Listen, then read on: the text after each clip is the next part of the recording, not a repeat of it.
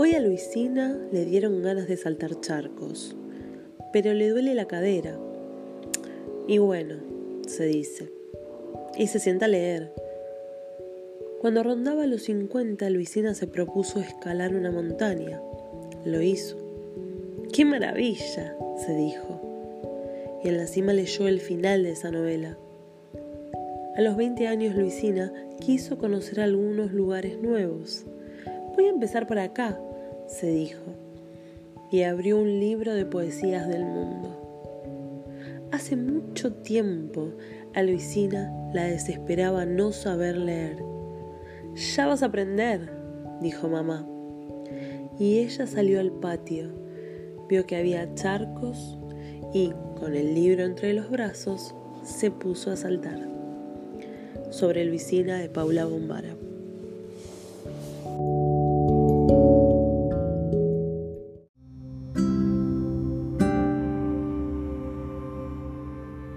¿Cómo es posible que siga amaneciendo?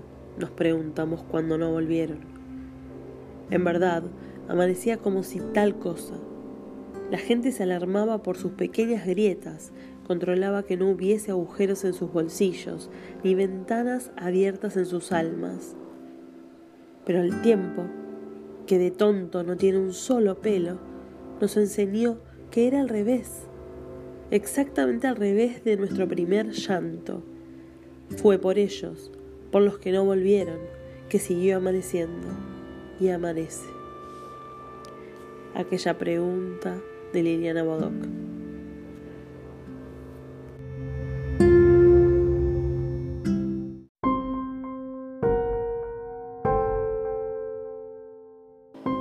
Cuando sonó el despertador electrónico con alarma intermitente que encendía la radio en frecuencia modulada, ya estaba despierta.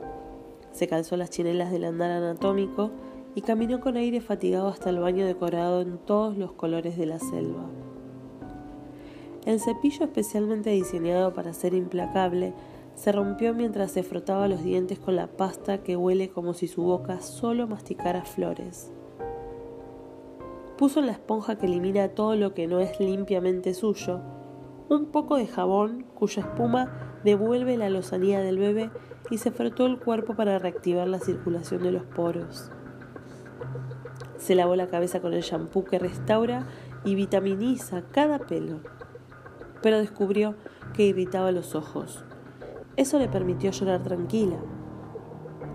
En cambio, con la crema desenredante, desopacante, deselectrizante y esponjante, pudo masajearse un rato el dolor de cabeza que le quedaba siempre después de haber tomado las píldoras para dormir que provocan solamente los sueños soñados. Se secó con las toallas que acarician excitantemente y mientras conectaba el secador marcador que permite conseguir un peinado de reina en el tiempo libre de una fregona, pensó que era el día indicado y que no había ningún motivo para seguir postergando el momento. El desodorante que protege a los que se acercan se estaba terminando.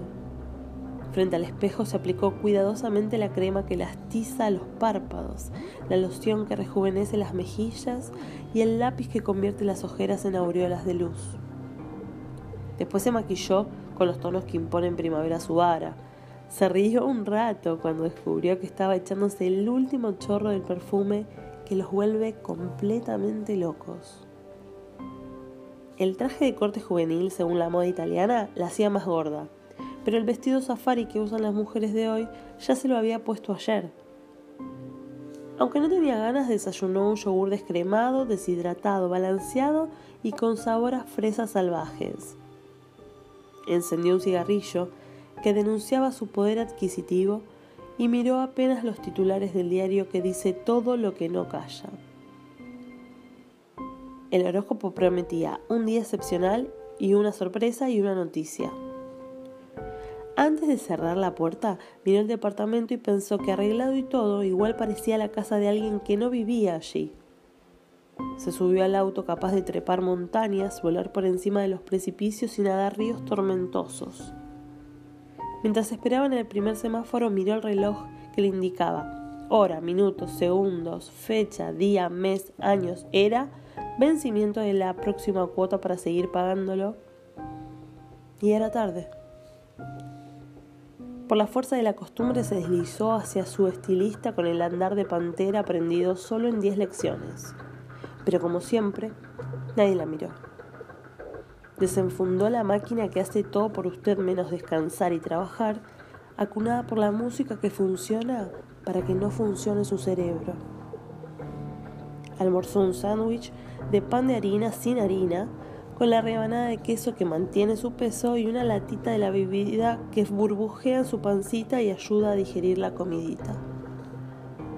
Por la tarde, se ocupó de los trámites imprescindibles en el banco que parece un hogar y administra su dinero como un padrastro. Se sentó en un bar y tomó un trago de la bebida que solo toman los que pueden. Cuando pidió la segunda copa, pensó que ya había ingerido todas las calorías ahorradas pacientemente a lo largo del día. Se tiró de cabeza al río en el mismo momento en que se encendían todos los avisos luminosos. El último día de Aida Bortnik